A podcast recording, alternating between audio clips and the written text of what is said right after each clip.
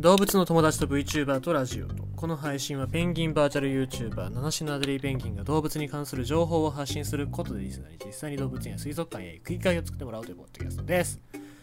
あーまあ朝メジャーリーグ見てましたよ。大谷翔平のエンジェルス見てましたけどまあすごいですね。中3日普通中3日であれだけ投げるってすごいなって思いますけどもそれでメジャーリーグでですよアメリカの人相手に11奪三振で、えー防御率0.64っていう何試合 ?5 試合投げて、えーまあ、2点しか取られてないっていうね、まあ、そういうレベルですよまあそんな中でねヒットも打ってすげえなと思うしその反面今日は6対0でホークスが負けましたんでですね機嫌が悪いですけど。まあ半分半分半分かな。機嫌良かったり良くなかったり。まあ普通です今日は。だからなんかねあの WBC で活躍した選手が軒並みちょっと調子を落としてるんで、まあ、どうしたもんかなっていうのは気になるところですけどもその中でもやっぱ大谷翔平っていうのは別格なんだなっていうのは感じますよね。まあなんかそのバイタリティを少しでも分けてもらいたいななんて思いつつもやっぱりそのあれですよ、まあ、野球の中には神様なんていうのたくさんいますけども大谷さんはもうその中でも一番強い神様なんじゃないかなと思いますのでそろそろ真面目に岩手県あたりにその大谷翔平選手を祀る神社をこれ国を挙げて作った方がいいんじゃないかなと思うんですよね。なので、まあぜひぜひ、あの、ちょっとね、そそれで、あのもうあれやるんだったら僕あの寄付金も出しますから、ご利益ありそうだし、まあなんでぜひお願いしたいなと思いますけどもね。まあすごいというか ななんかなんかねその大谷選手から学びたいことがねあるななんて思いますよね、さあということでございまして今日のニュース読んでいきましょう。まあこっちも嬉しいニュースじゃ嬉しいニュースでございます。白浜アドベンチャーワールド鳥類の展示再開鳥インフル対策で昨年11月に休止触れ合い体験も復活。まあ行きたい行きたいと言ってた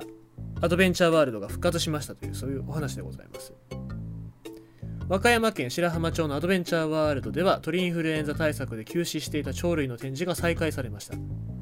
昨年11月パーク内でアヒルなどに感染が確認され展示を休止していましたが国内の発生状況が収束したことから20日20日からは、えー展示の再開園内には消毒マットなどの感染対策防止対策が施されフラミンゴへの餌やりなどの触れ合い体験もできるようになったほか鳥たちのさまざまなイベントも順次再開されるということですと。いうことでございます。まあ本当に鳥インフルエンザっていうのが僕が紹介する動物の動物園だったりとかそういうところだけじゃなくって日常生活にも影響することでかなりこう知名度っていうのは上がったのかなと思いますけどもえーまあ、おかげで卵なんかが食えなくなりましたよね。で、その中で、まあ、少しは収束してきたのかなっていう兆しが見えるニュースとしては非常にありがたいのかななんて思いますよね。で、アドベンチャーワールドでは、あのまあ、鳥インフルエンザの影響でそのフラミンゴだったりとか、まあ、いろいろ餌やりだったり体験っていうのがあったわけですよ。で他の動物園なんかっていうのも順次こうやって解除されていくのかなと考えると卵の、えー生産だったりとかっていうのも多少は安定してくるのかなとは思いますのでまあちょっとね昔が安すぎたのかなっていうのがありますので、まあ、適切な値段に戻ってくれればいいかななんて思いつつもあ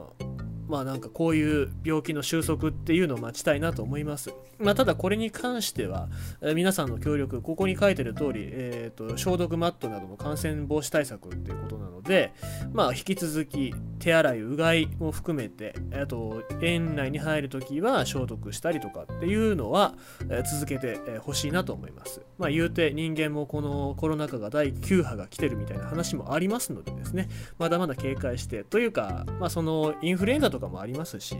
えーまあ常にそういうことに関しては感染対策だったり、病気の対策っていうのはしておいた方がいいかなと思います。まあ何にせよ健康っていうのが一番大事なものでございますので、その健康を損なわないようにね、対策していきたいですね。ということでございまして、今日のニュースは、アドベンチャーワールドで鳥インフルエンザ、えー収束に向けて展示再開ということでございました。